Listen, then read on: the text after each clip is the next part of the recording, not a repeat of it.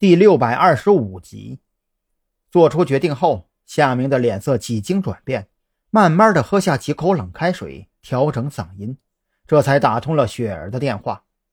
雪儿此时正在照顾彭璇吃药，手机铃声响起的时候，他还以为是张扬有什么事情需要自己去办，当即以最快的速度放下瓷碗，掏出手机查看。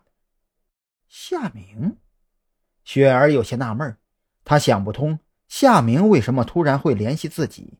难不成？夏执事，您找我有事吗？雪儿接通电话之后，不由自主的挂上了职业性的笑容，声音里也显得有些发腻。雪儿啊，你来山南市多久了？夏明的声音很浑厚，在他刻意掩盖之下，给人一种莫名的亲切感。只可惜。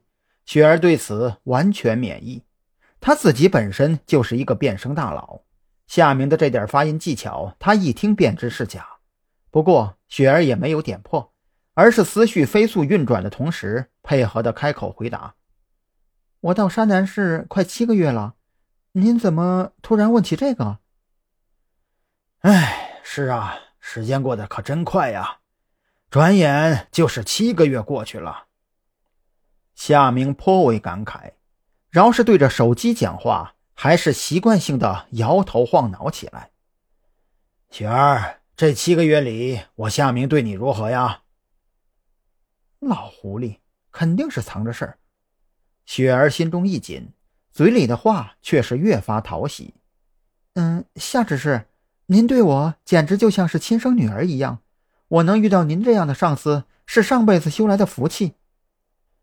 好，有件事啊，我本来不想开口，可是眼下到了生死之际，我想求雪儿你帮我一个忙。夏明把姿态放得很低，甚至不惜说出了个“求”字。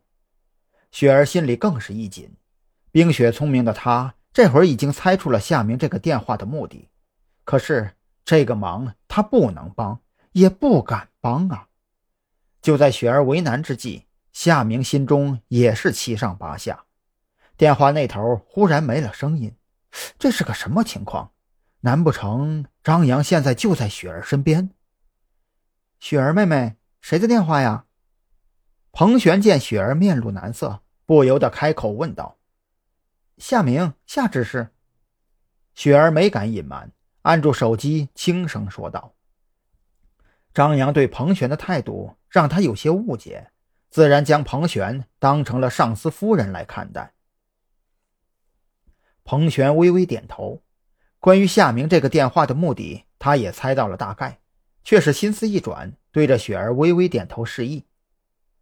得到彭璇的暗示，雪儿这才调整了一番心态，对着手机开口说道：“夏执事，您有什么事情需要我做的，尽管吩咐就好，不必如此客气。”太好。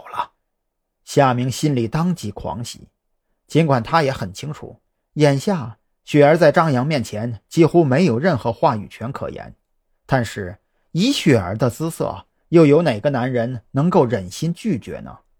等雪儿成了张扬的枕边人之一，吹吹枕边风，可比自己给张扬说尽好话管用的多呀。雪儿啊，事情是这样的，我现在的处境很不妙，我怀疑。黑狼大人要把我抛出去，当做张扬的功劳之一。眼下能救我的只有你了，求你帮我转告张扬，只要他保下我，我用全部作为来回报，包括我的积蓄和我所知道的一切。